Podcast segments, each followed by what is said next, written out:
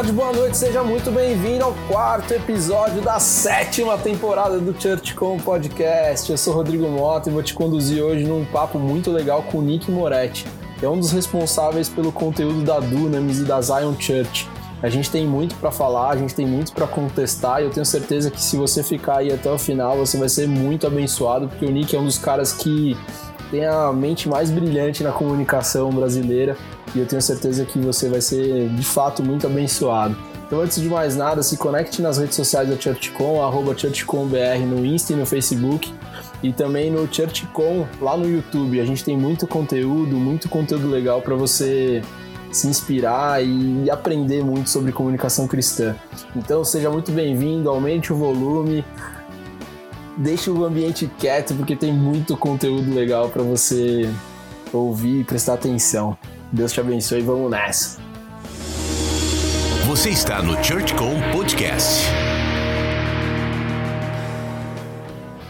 Cara, eu tô muito feliz porque eu fico fazendo as listas do podcast. Eu já tô na oitava lista de temporada do podcast e teu nome tá desde a primeira, Nick. Desde que a gente se cruzou naquela reunião do, do ABCD eu já, já tinha colocado o teu nome na lista e, cara, sempre vou, vou me perdendo nas listas e fui deixando para mais tarde. Eu acho que eu deixei pro, pro momento certo, assim. Eu acho que a gente tem muita coisa para falar hoje. Eu primeiro queria te agradecer muito pelo tempo, pela disponibilidade de estar aqui nesse podcast. Eu tenho certeza que muita gente vai ser abençoada com tudo que você tem para nos contar aqui. E eu sempre começo do tipo Globo Repórter, cara. Eu gosto que as pessoas contem o que, quem são, onde comem, onde vivem, sabe? para que a galera conheça mais e, e, melhor de todo mundo que passa por aqui. Mano, obrigado, velho. Obrigado mesmo por você estar por aqui, mano. Mano, o prazer é todo meu é, de estar aqui.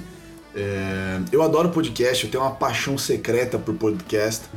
E eu adoro falar, conversar e principalmente de tema de igreja e comunicação, por ser algo tão escasso e tão necessário por uma janela aí dos próximos 10 anos, eu vejo que ninguém tá falando disso. E para mim, talvez que esse era um dos três assuntos que a gente mais deveria estar debatendo no ambiente de igreja e que ninguém tá falando nada sobre. Mano, você começou já polêmico, né? Porque é um negócio que a gente acha que tá falando e na verdade não tá falando e eu concordo 200% com você. Eu fiz a minha, minha, minha, minha pós em missões urbanas e defendi o assunto, tive que brigar na banca, inclusive, para poder defender esse assunto. E naquela época, entre 14 e 16, não tinha nenhum conteúdo que eu pudesse dar um Google e achasse alguma coisa sobre comunicação. Tinha que buscar lá no bar, na coisas lá fora. Como que você está vendo, cara, o ambiente de comunicação das igrejas e aí acho que uma análise pré e pós pandemia, né? Cara, é, o, eu acho que o, a pandemia ela tem pro, pro ambiente eclesiológico mesmo, para quem faz igreja, né? Não para quem frequenta igreja, ela teve um, um usufruto de empurrar por causa das medidas a gente a se digitalizar em muitos aspectos. Então aquilo que a gente não tinha vontade de fazer ou não levava como prioridade acabou sendo uma das principais demandas. É, e a gente deu passos que a gente provavelmente demoraria, sem brincadeira, uns três anos para dar, a gente acabou dando em questão de seis meses. Então eu, como comunicador, consigo enxergar é, é, essa parte positiva para a igreja, ignorando, obviamente, o cenário global, que não tem nada de positivo. E, e, e não quero dar uma cartada como essa. Mas pré-pandemia existe uma alienação muito grande da igreja. Ainda existe, né? Porque a igreja não conseguiu entender o ponto. Mas eu só consigo entender o problema do Brasil quando eu olho para fora do Brasil.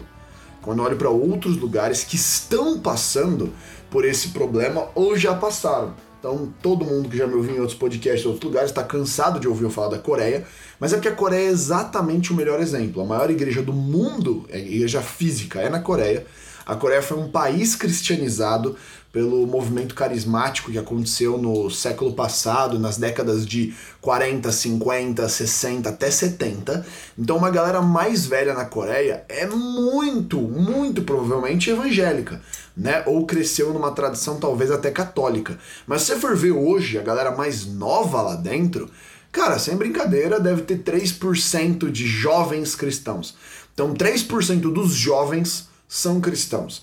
Só que a maior cultura global de massa, né, digital, depois da americana, é a coreana, que é o K-pop. Então, os caras estão influenciando outros lugares do mundo com padrões de comportamento, né, com assimilação de cultura, sendo que a matriz da cultura deles nos últimos talvez 50, 60 anos é muito cristianizada, até porque eles são orientais, então a moral oriental ela não é cristianizada, a nossa moral ocidental é cristianizada, a deles não. Então é um país que cara, teve vários avanços e construções em cima de bases cristãs, mas se desvinculou. Por quê? Porque a narrativa da igreja mais velha não acompanhou a narrativa da igreja mais nova. Não é uma questão de valor, não é uma crise de comportamento, é uma questão de conexão e comunicação que sim gera a crise de valores e comportamento. E as pessoas, elas continuamente elas, elas, pecam nesse ponto. A transição geracional, ela não é por causa de uma crise de valor a crise de valor e, crise moral ela é consequência da má conexão e comunicação com a geração antiga, porque ela geralmente é deixada de lado ou eu vou criando as lacunas geracionais nas transições.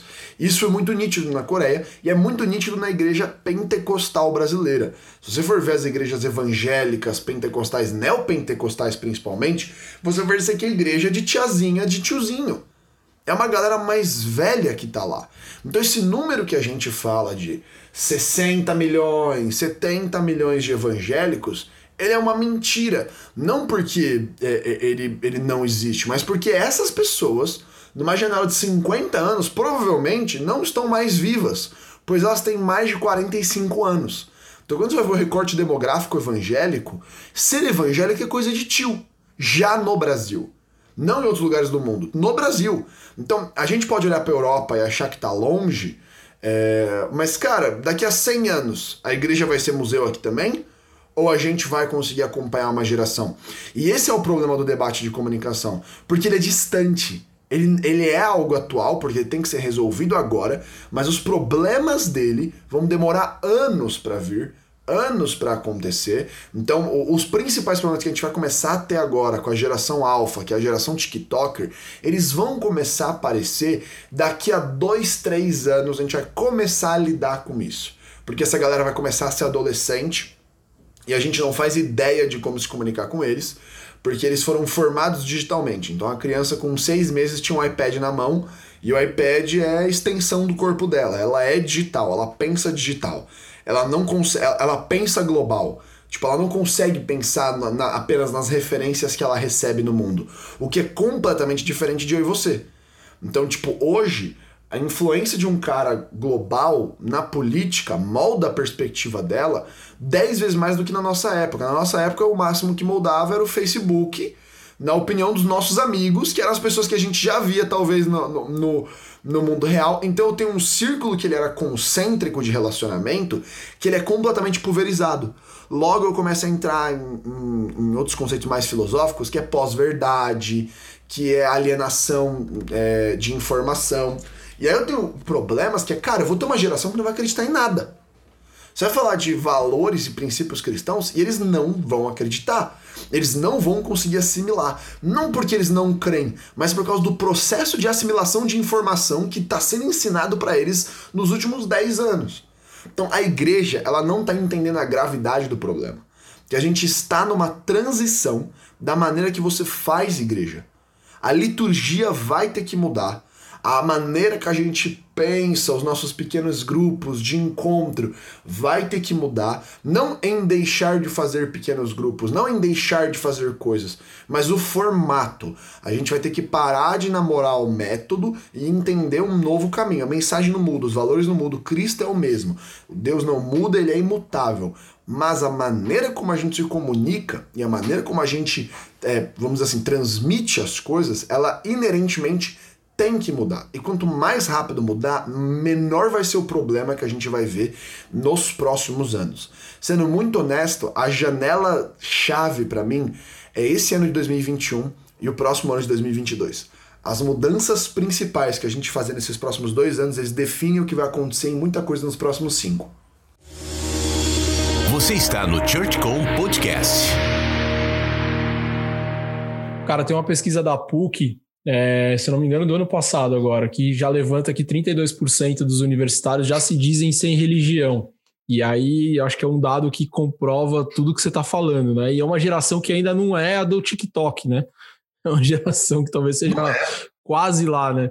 E aí já, tão se fala, já, já se fala que não há religião, e aí tem uma pesquisa do Barna que é interessante com millennials, que é a nossa geração, que já vê que 66%, se não me engano, da, da, dessa galera já acha que a igreja é irrelevante no processo de mediação da fé, eles acham que não precisam da igreja, em algum momento já também dizem que a igreja perdeu a linguagem. Mas aí tem, tem um negócio que eu acho que é legal, você falou sobre narrativa. As igrejas, então, nesse, nessa perspectiva que você está colocando, estão em xeque, certo? Porque tem uma missão que é a do hoje, né? E aí o cara precisa dar atenção nessa galera dos tiozões que somos nós. E ele precisa também entregar um conteúdo que é menos é, clubístico, né? Porque a gente ainda faz, quando você fala que a igreja de tiozão, ela é clubística também, né? Porque ela fala para dentro, ela tem linguagens próprias, ela se veste de roupas que ninguém veste quando vai para o trabalho tal. Então tem que dar conta dessa galera e tem que olhar nessa, perspectiva que você está olhando que é a do futuro, que na verdade é o futuro que está agora, né? Que precisa cuidar já da, do, do, infantil ali. Como que a gente vai entender que essa geração global precisa de um conteúdo diferente, mais rico, mais de alguma forma sinestésico? Tem muitas coisas ali que precisa entregar. Como que você vê a igreja mediando essas duas pontas, cara? Porque a missão de hoje precisa estar nesses dois lugares de alguma forma, né? Não é. é eu, eu posso rasgar um pouco aqui? Claro, mano, vai. Aqui é nosso. Então tá tudo nosso. É... Então, assim. Eu tenho uma dificuldade de quando eu tô com liderança e com pastor, deles conseguirem admitir que a prioridade é quem dá dízimo. E eu não vou desenfatizar essa prioridade porque a igreja ela tem uma conta, ela tem um custo, e isso faz é, gerar uma demanda e uma necessidade. Eu sei porque eu também sou líder na minha igreja local e eu sei que as coisas para serem feitas elas geram conta e cara precisa de recurso. Só que o problema é que isso constantemente gera uma alienação com as pessoas periféricas, né? E quem geralmente acaba sendo o, o periférico não é a criança, porque ministério de criança, ministério infantil, ele é muito mais sustentável do que o ministério de adolescentes. Ele é o que porque traz, é traz os pais, né? E ele traz os pais também. Né? Exatamente. Né? Criança é fácil de lidar. Só que as pessoas não entendem, cara, essa é uma experiência da minha igreja local. A, o principal dado que fez a, a, a, minha igreja crescer em 2019 foi os pais que vieram por causa dos adolescentes que vieram para a igreja. Então, o maior número de entrada de pessoas que a gente viu na igreja foi por causa disso. Não foi por causa do, do das nossas estratégias de evangelismo, das nossas ativações e blá blá blá foi porque a gente trouxe adolescente. E cara, o pai que é cristão e tá vendo o filho em crise, ele não tá nem aí, mano. Se ele viu que o filho achou um lugar, ele vai correndo para esse lugar também, porque ele quer ver o filho tendo um relacionamento positivo com, com Jesus. Essa é a prioridade máxima dele. É... E aí a igreja não entende que também dá para cuidar do, do, do, da faixa etária mais velha, também dá para entregar para eles quando eu recebo o jovem. O jovem, ele é ele, ele é dado muito como força de trabalho na igreja, mas ele é lidado pouco com o futuro da igreja. Aí eu não vou entrar em outros problemas, né? Que é a, é a, é a falta de preparo coletivo é, da igreja evangélica, né? Principalmente do, do cristianismo mais pentecostal, neopentecostal, que foge um pouquinho da tradição histórica, né? É, mas ambos, né? Qualquer evangélico brasileiro, ele não sabe absolutamente nada de apologética. E aí sabe o que acontece? Quando o adolescente vem fazer alguma pergunta cabeluda, que ele simplesmente esqueceu dessa pergunta e se alienou e ele finge que ela não existe para não ter que lidar com ela, o adolescente não consegue ter esse movimento. Tipo, você pode ver, cara.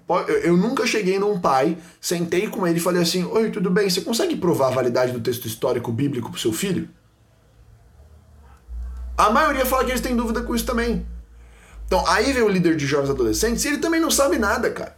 Se perguntar pra ele falar assim, mano, então, você sabe provar historicamente se a Bíblia é verdade? Ele patina. E é um negócio que deveria ser muito básico, principalmente quando eu tô no trato de um adolescente. Porque o adolescente ele tá sendo bombardeado muito, mas muito, com informações anticristãs o dia inteiro. Se ele passa a média de tempo, né, que é umas 4 horas e meia, já tá chegando em 5 horas, no celular por dia, ele não tá consumindo pregação e conteúdo. Ele tá consumindo diversos outros é, referenciais e ele está sendo alimentado por isso, né?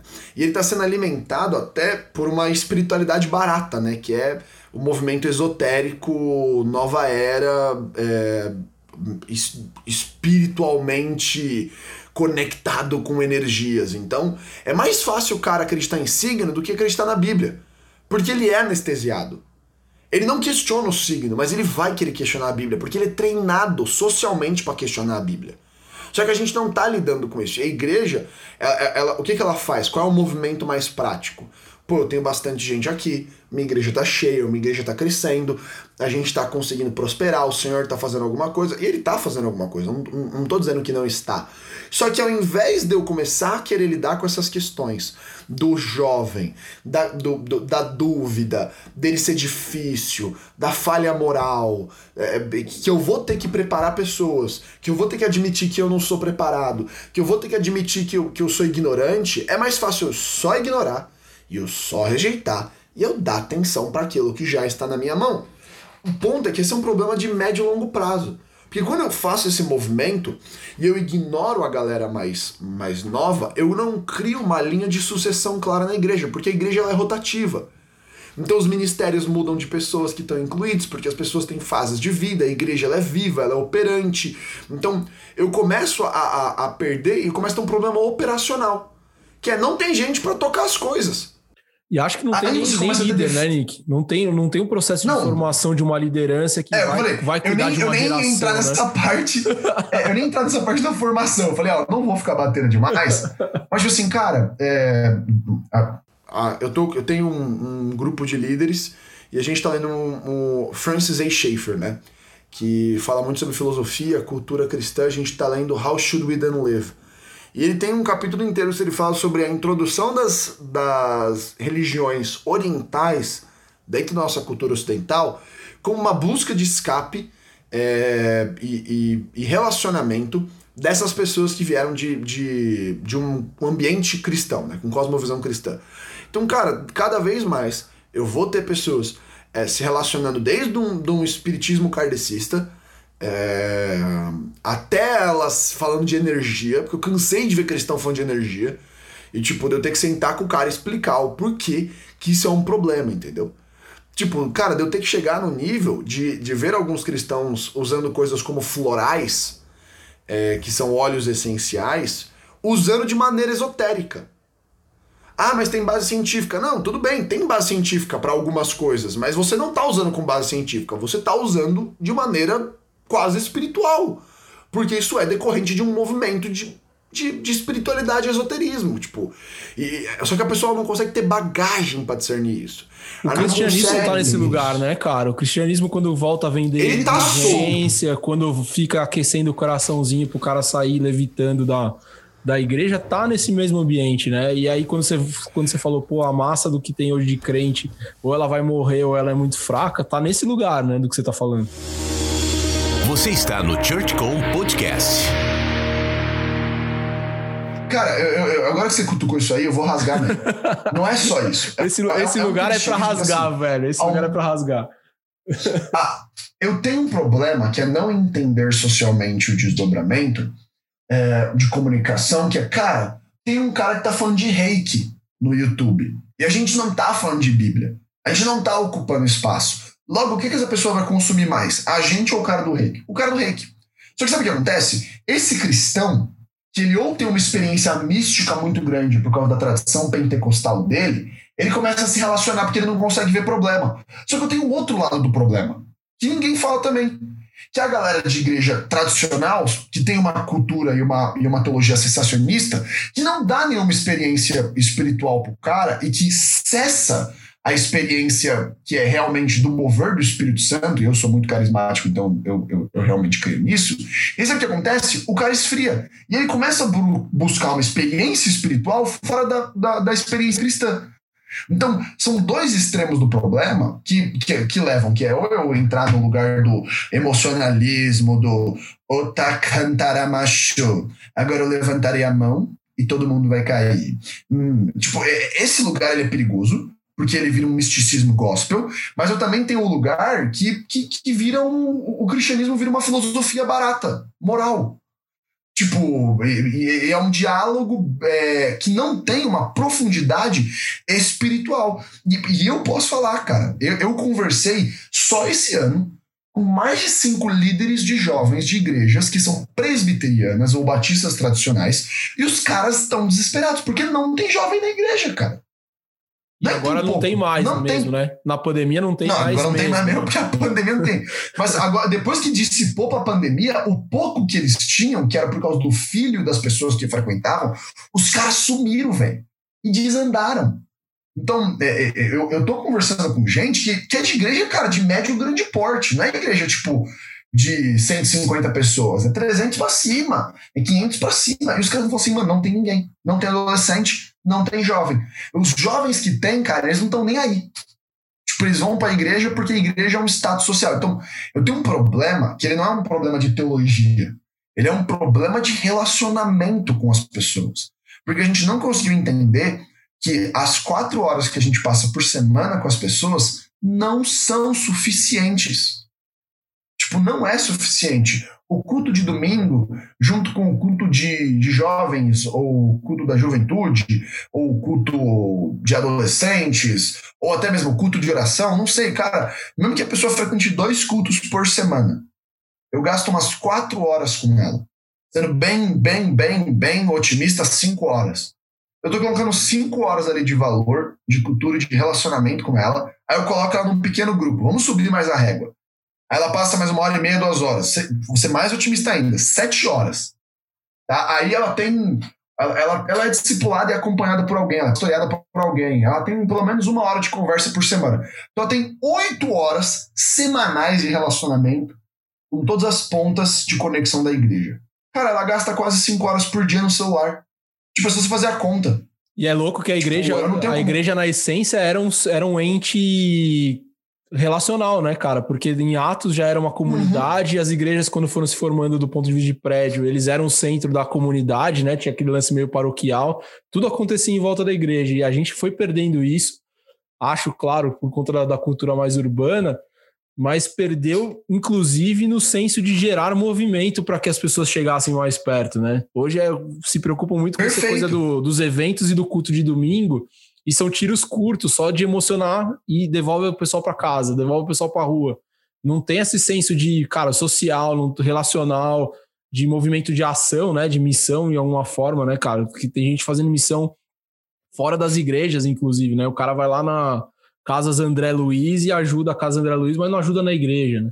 Acho que a igreja perdeu esse Perfeito. senso relacional que você é, falou. É. Você está no ChurchCom Podcast.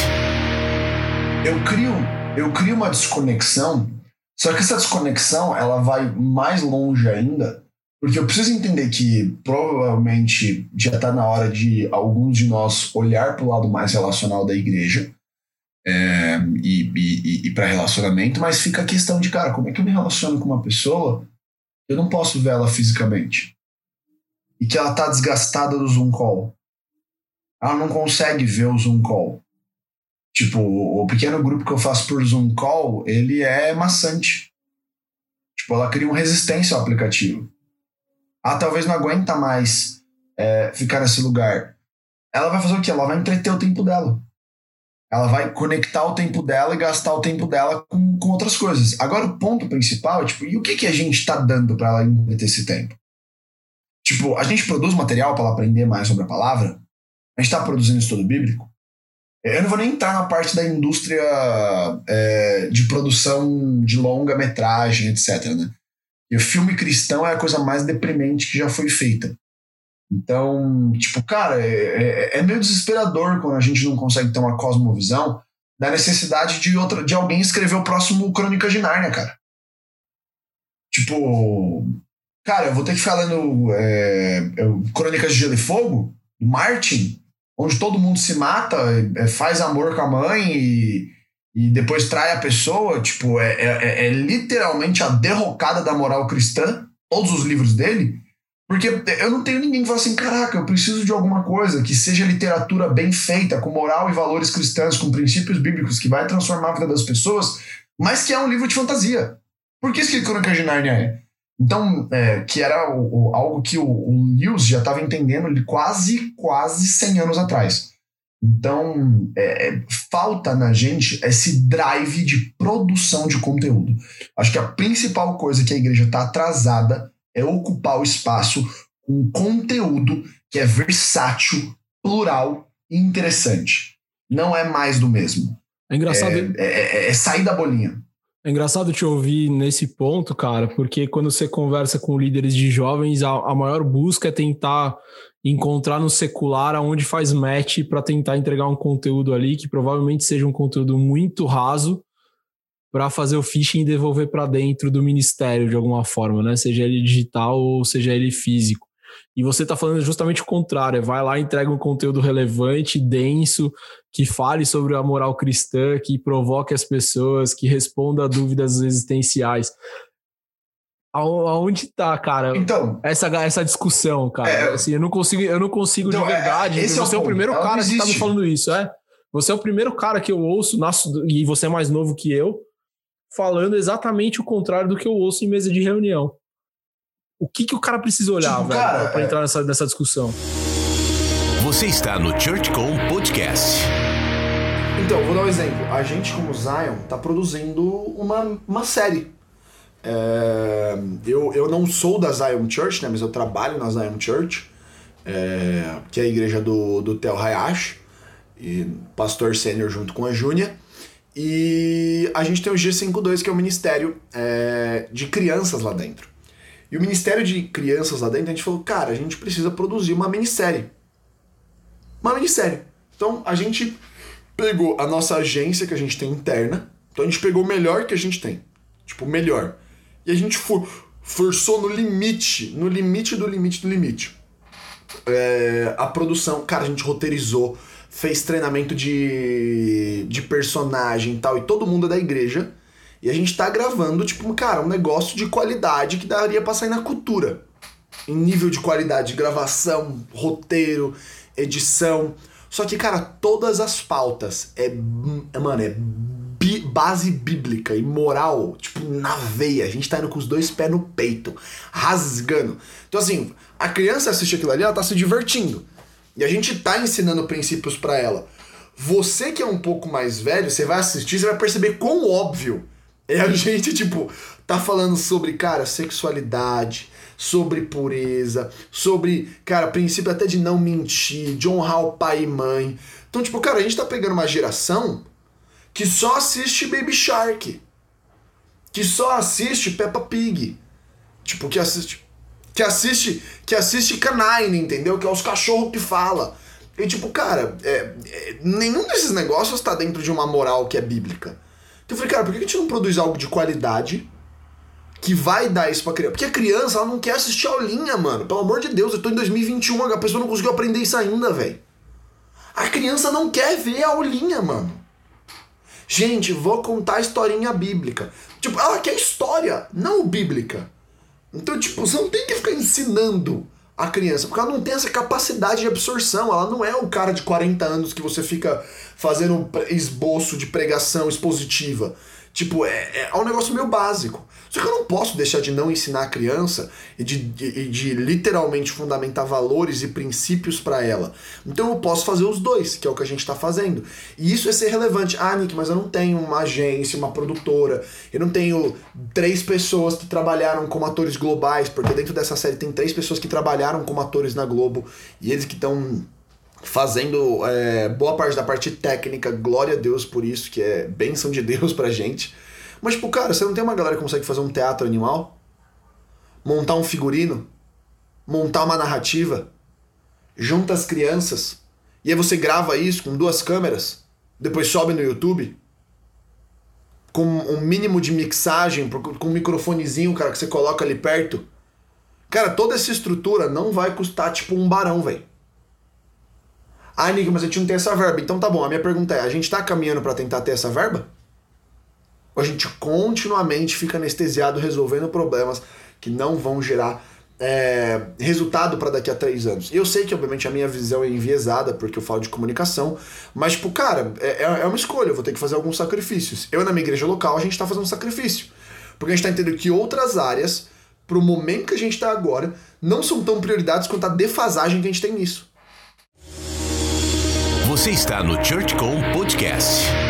E dinheiro não tira do bolso, né? Você tira de um projeto e do coração, né? Eu aprendi isso muito, muito Exatamente. na igreja, assim, cara. Porque muitas vezes eu trabalhei sem dinheiro, sem equipe, sem nada, e tinha um projeto. E o projeto vai acontecendo, mesmo que ele seja modular e mesmo que ele comece pequenininho, você consegue tirar, tirar o dinheiro do coração quando as pessoas se envolvem, né? Eu falo isso bastante aqui. E, cara, é, nesse, nesse, nesse aspecto todo, eu acho legal que você fica o tempo inteiro voltando para o mundo real, né? E a gente trabalha com comunicação digital há muito tempo. Você, dentro da igreja e fora da igreja, espetacularmente fazendo conteúdo, dando treinamento, caramba. É, cara, onde vive a igreja digital, né? Que a gente anda caminhando e ouvindo, e aí tem, eu tô falando de igreja digital quando, ela, quando a gente fala de 100% digital é, nesse contexto, cara, de liquidez do tempo, de ansiedade do tempo, de, de um certo vício, né? Na Inglaterra tem pesquisa aí que fala que 25% dos jovens já são viciados em tecnologia. Aonde a igreja digital tá no processo de jornada, assim, ela é um, ela é um ponto final, ela é um ponto que a gente vai acreditar e vai investir muito, a gente vai botar as pessoas cada vez mais nesse ambiente digital, ou ela é um ponto de passagem para que a gente de, de fato chegue em discipulado, relacionamento presencial, de alguma forma? Então, é, eu acho que tem alguns aspectos aqui que é. Aqui eu vou entrar em coisas muito, muito abstratas e muito filosóficas, mas eu vou tentar ser mais, mais realista. É, primeiro que eu não acredito na igreja 100% online por ser 100% online. E como alguém que está dentro desse processo com as igrejas que no Brasil estão fazendo bastante avanço nesse sentido. É, eu acredito na igreja que ela é online, mas ela, por definição, mantém ainda um relacionamento híbrido. Então, um exemplo: igrejas que têm um campus online, estão criando uma operação online, para poder ter pessoas de outros lugares que congregam lá, conseguem participar de ministério. É, e, ah, só para deixar claro: igreja online não é assistir culto.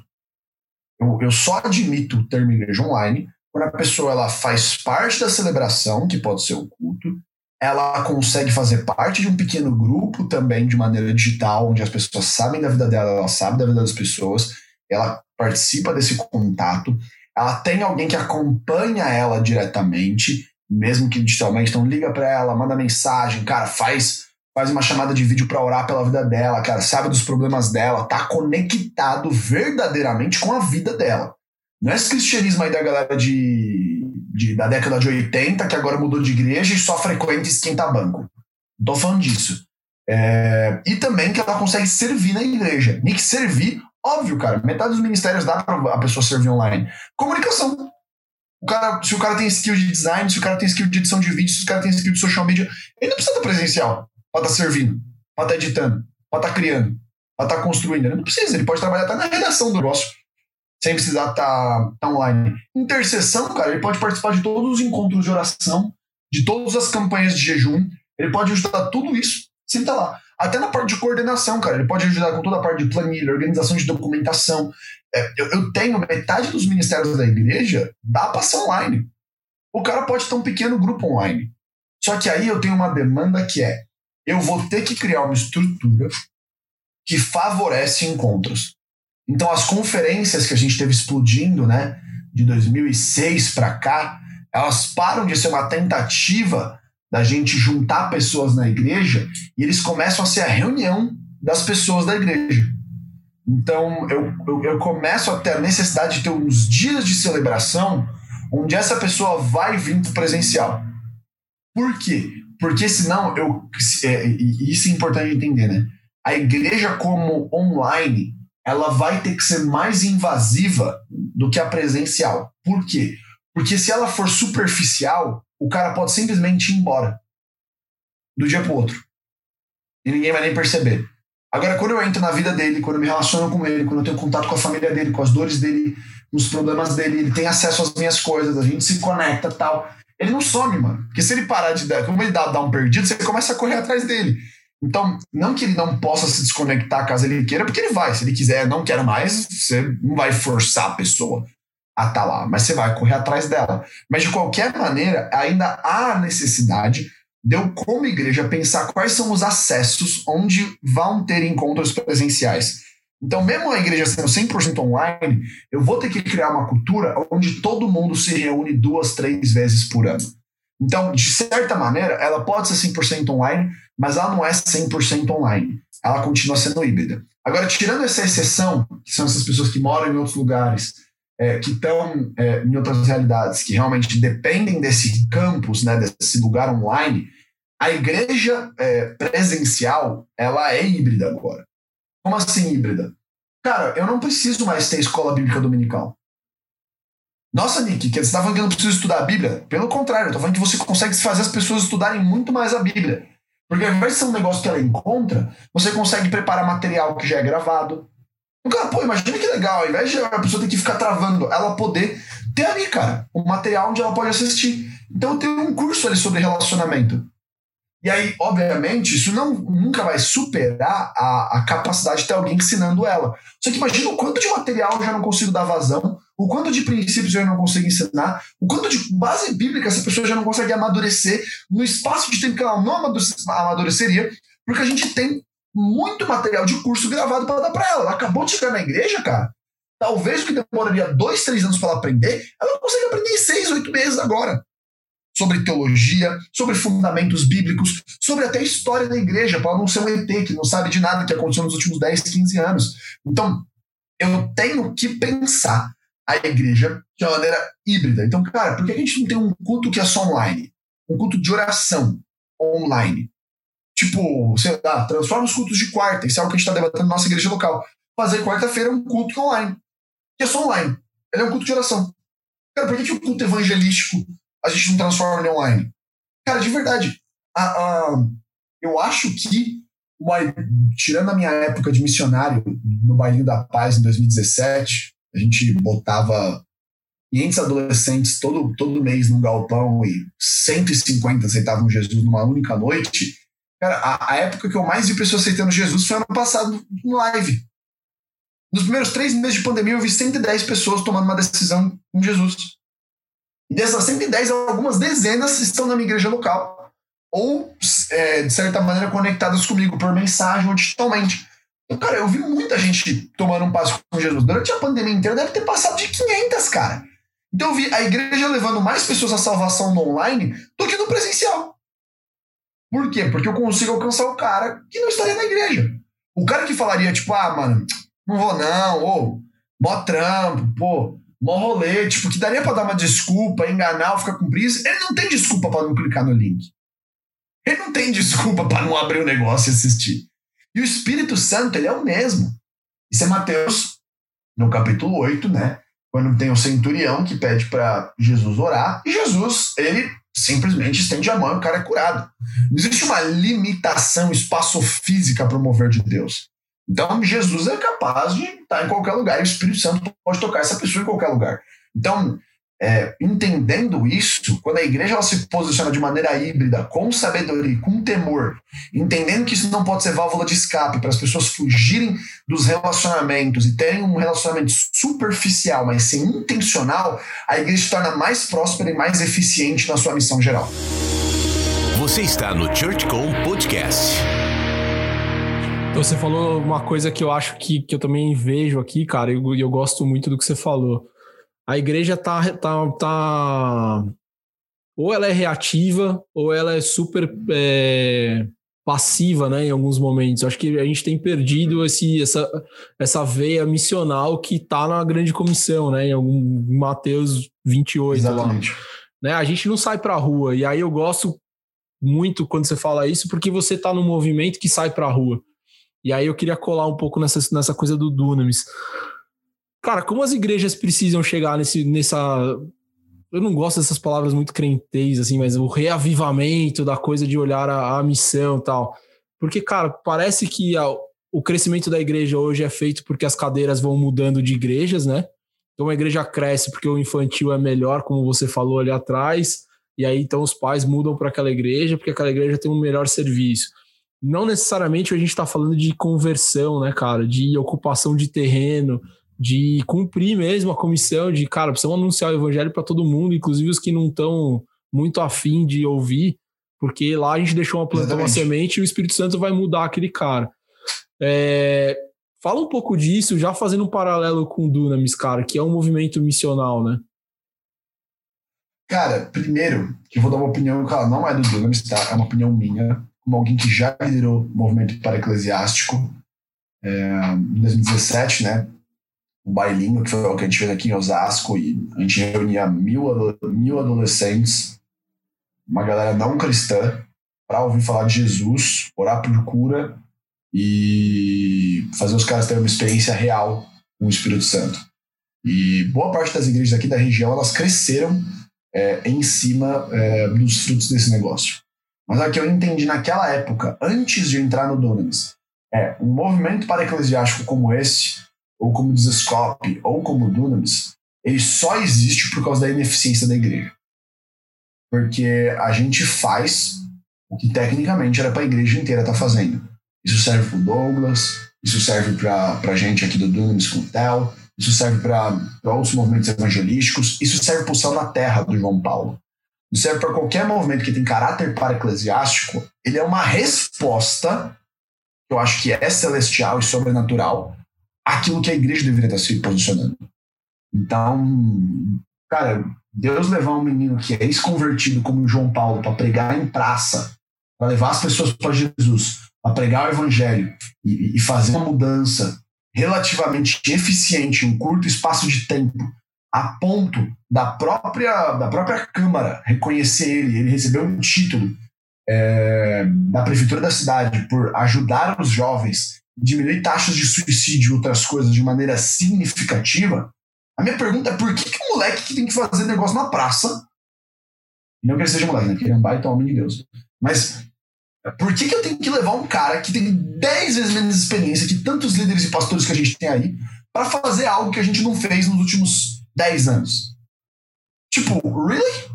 Então, é, o ponto principal é: será que é, eu rodar minha igrejinha no meu culto todo final de semana é suficiente? Será que é só para isso mesmo que eu fui chamado para ser cristão? E, e, eu acho que o Dunamis ele é, é ele é fundamental para essa questão do inconformismo, né? A gente fala muito de sair da zona de conforto, a gente bate muito nisso, mas o que a gente acredita despertar as pessoas é o primeiro passo. Nós devemos falar assim, cara, eu tenho um cristianismo de passeio no parque, velho. Jesus não é o, o, o, meu salvador, justo juiz, príncipe da paz. Eu tenho Jesus que é o Barney, cara. Porque eu amo ele, amo você, dou um abracinho nele, vou na igrejinha, dou uma choradinha, oro pelo meu irmãozinho, vou para casa e sigo minha vidinha, mano. Eu não faço nada com isso. E esse drive de indignação, que é até o drive ativista, né, que a gente vê nas, últimos, é, nas últimas três décadas, né, desde o do movimento hippie tem tomado força, é esse drive que, cara, eu tenho uma juventude que quer fazer alguma coisa porque o trabalho não é mais suficiente para ela. Então, trabalhar não é suficiente. Ela não quer só trabalhar. Isso já está nítido. E a igreja é boring. A igreja é, é, é, é, irrelevante. Quando a gente fala de relevância, as pessoas elas descartaram tanto essa palavra que elas não entenderam o ponto. Ser relevante, cara, é a sua igreja mudar o contexto sociocultural da região. A sua igreja ser relevante é ela gerar pessoas que vão conseguir ser pessoas que vão ser bem sucedidas para conseguir gerar transformação social. É as pessoas da região mudarem o comportamento. Quando a gente fez esse negócio com os adolescentes, a gente fechou mais ou menos, acho que, cara, 40 festas em, em três anos. Cara, as pessoas não tinham mais onde beber, porque os, os caras que faziam house party, né, que é as HPs, estavam se convertendo. Então a gente estava quebrando um circuito de promiscuidade lascívia. Isso é relevância. Isso é transformação. Tipo, a, a, a gente está num lugar que é tão desesperador que a gente fazer o básico é lugar de celebração. Então levar meu amiguinho da faculdade para a faculdade é meu Deus, eu sou evangelista das nações, eu sou o próximo Billy Graham. Batam palmas para mim. Tipo, really? Tipo, cara, o, o, seu dever era converter a sua sala inteira. Ou pelo menos tentar um por um convertê-la. Não porque você é um super missionário, mas porque você reconhece que sem Jesus todos eles vão queimar no inferno. Tipo, e, e, e, esse drive, talvez, de desespero, ele se distanciou demais da igreja. A igreja hoje, ela às vezes é um antrocentro mais emocional ou recreativo, ou simplesmente um clube, como você mesmo disse no começo. E ela não é um drive de mudança. Ela não, ela não atende essa demanda do jovem, né? E é uma, um debate mais longo, que eu acho que a gente vai se estender demais aqui, mas, cara, tem uma geração que ela tem uma necessidade de protagonismo. O Clubhouse é isso, cara. Por que, que o Clubhouse dá certo? Porque eu sou protagonista lá. Eu não sou coadjuvante. Eu sou parte do negócio. Eu sou parte, na verdade, talvez, da mais importante. Eu sou o cara lá. Eu falo. O cara que eu admiro tá me ouvindo falar. Eu posso falar com ele. É protagonismo. A igreja, ela funciona hoje no modelo plenário. A pessoa vai, senta o popô, assiste. Ela não participa do culto, ela não tem espaço, ela não tem pista. Esse é um termo que eu uso muito. Tem que dar pista para as pessoas. Pista para elas correrem, cara, para elas, elas fazerem as coisas, para elas construírem. Porque senão a gente vai continuar não atendendo uma demanda da próxima geração, que é os caras estão começando a entrar em movimento ativista ideológico porque eles não têm coisa para fazer na igreja, mano. Desesperador. Então, é, é, o, o que falta hoje, o que eu acho que o Dunamis traz nesse lugar, é o comprometimento com a transformação através da linguagem.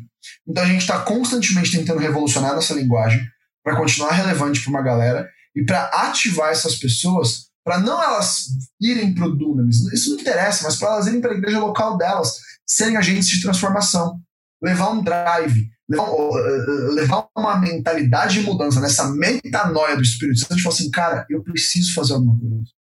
Não porque eu quero fazer qualquer coisa, não, quero fazer o que o Senhor está me direcionando. Porque é muito pachorro achar que Deus está é, tá satisfeito com tudo que está acontecendo.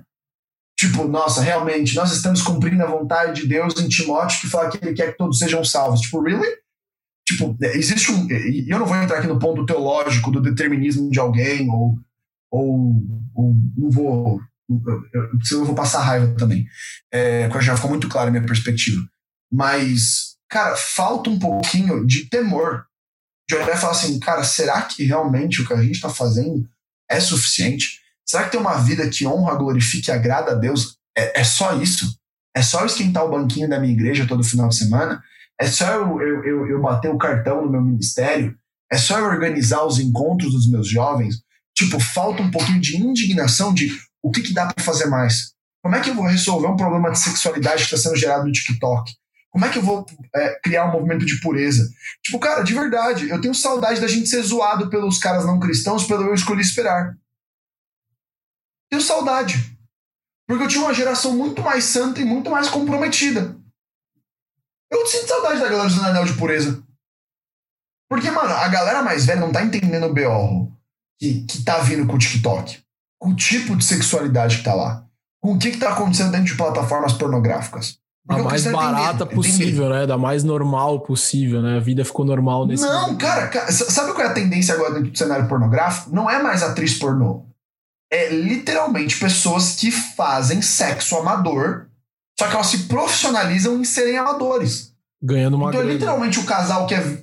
É o casal que é vizinho de você e que tem uma vontade disso, e, ele, e, eles começam a gravar. Existem, na verdade, os maiores produtores hoje, num canal que eu não vou dar o um nome porque eu não quero atiçar ninguém que passa a luta com isso.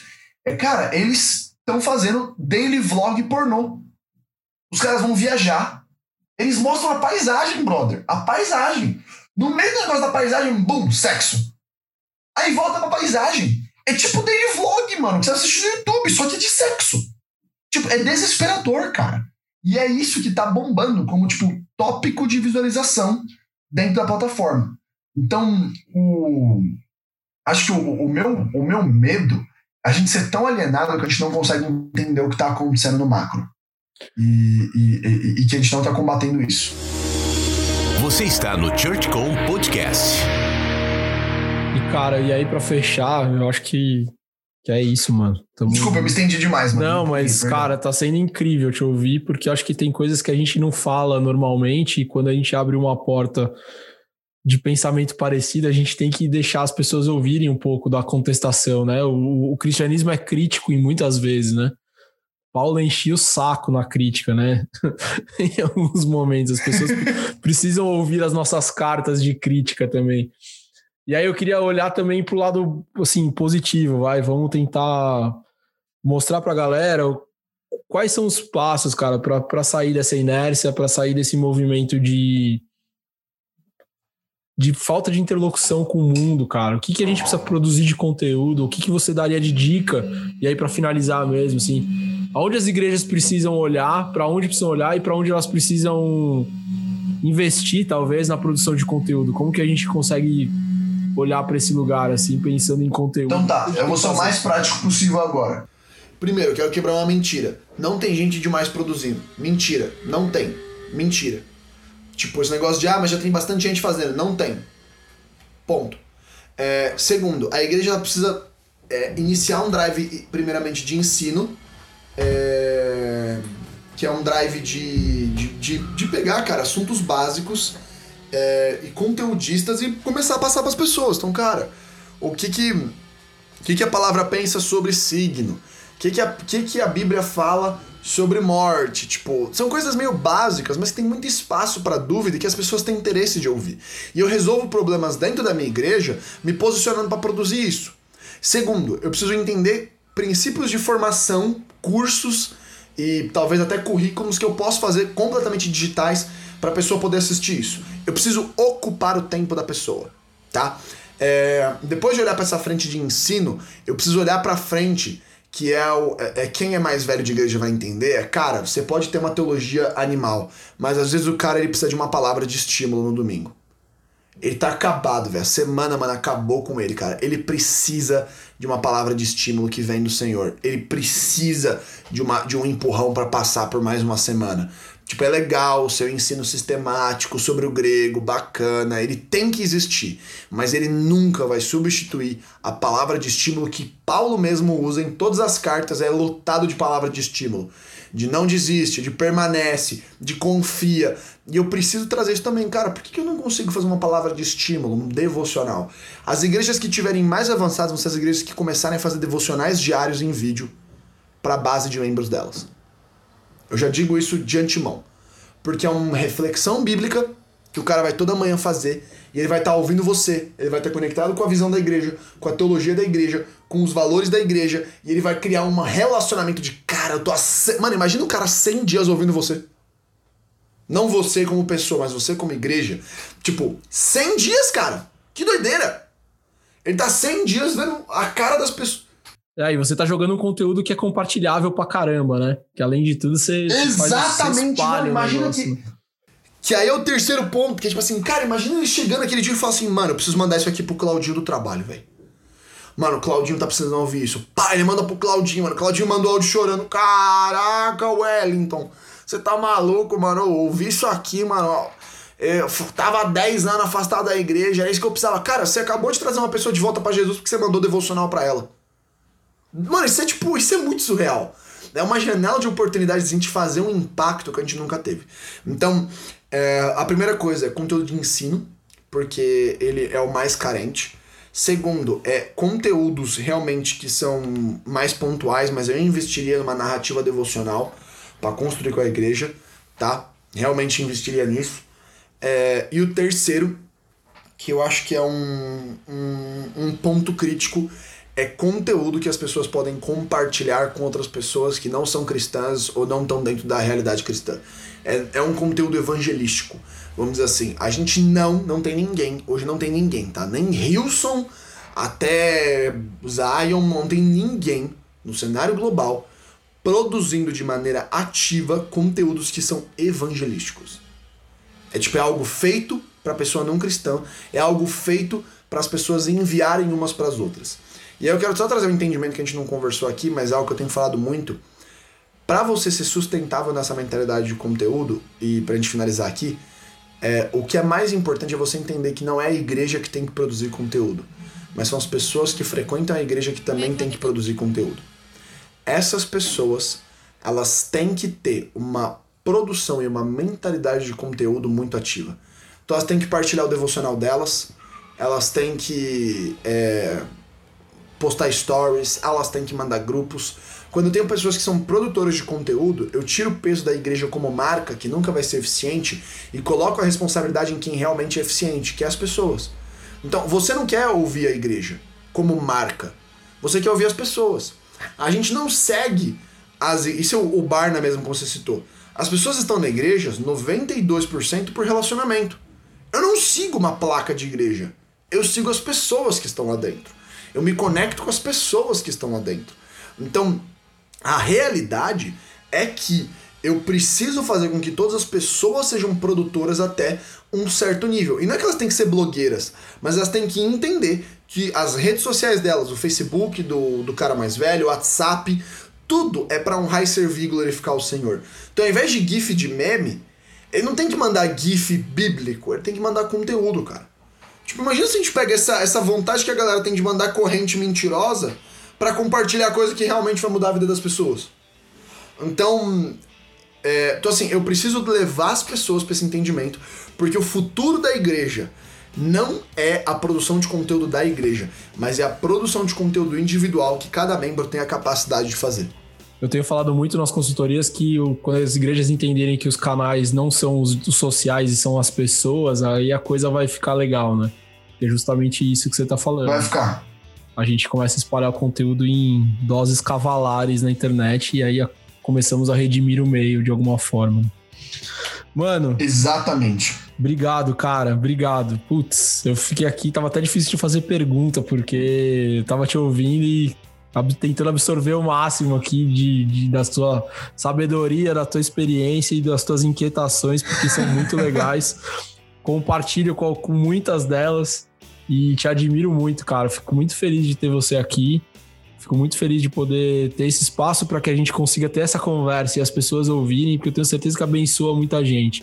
Eu fico brincando que a minha missão é provocar a igreja, né? Não é necessariamente só ajudar, é provocar, tirar, do, tirar da zona de conforto, porque eu sei que assim a gente a gente consegue se mexer e se movimentar e de fato cumprir o chamado.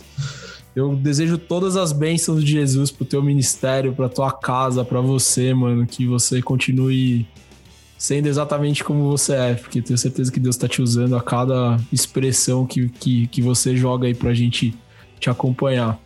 Deus te abençoe muito e obrigado de novo, mano. Obrigado mesmo. Cara, o privilégio é meu. Muito obrigado.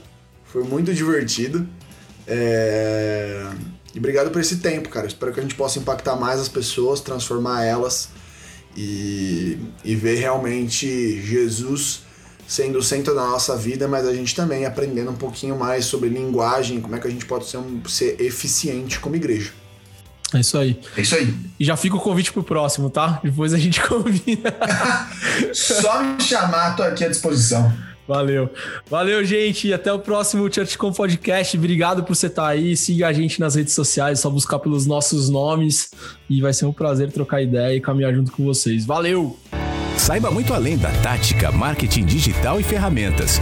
Acesse churchcom.com.br barra livros e adquira os e-books e livros da ChurchCom.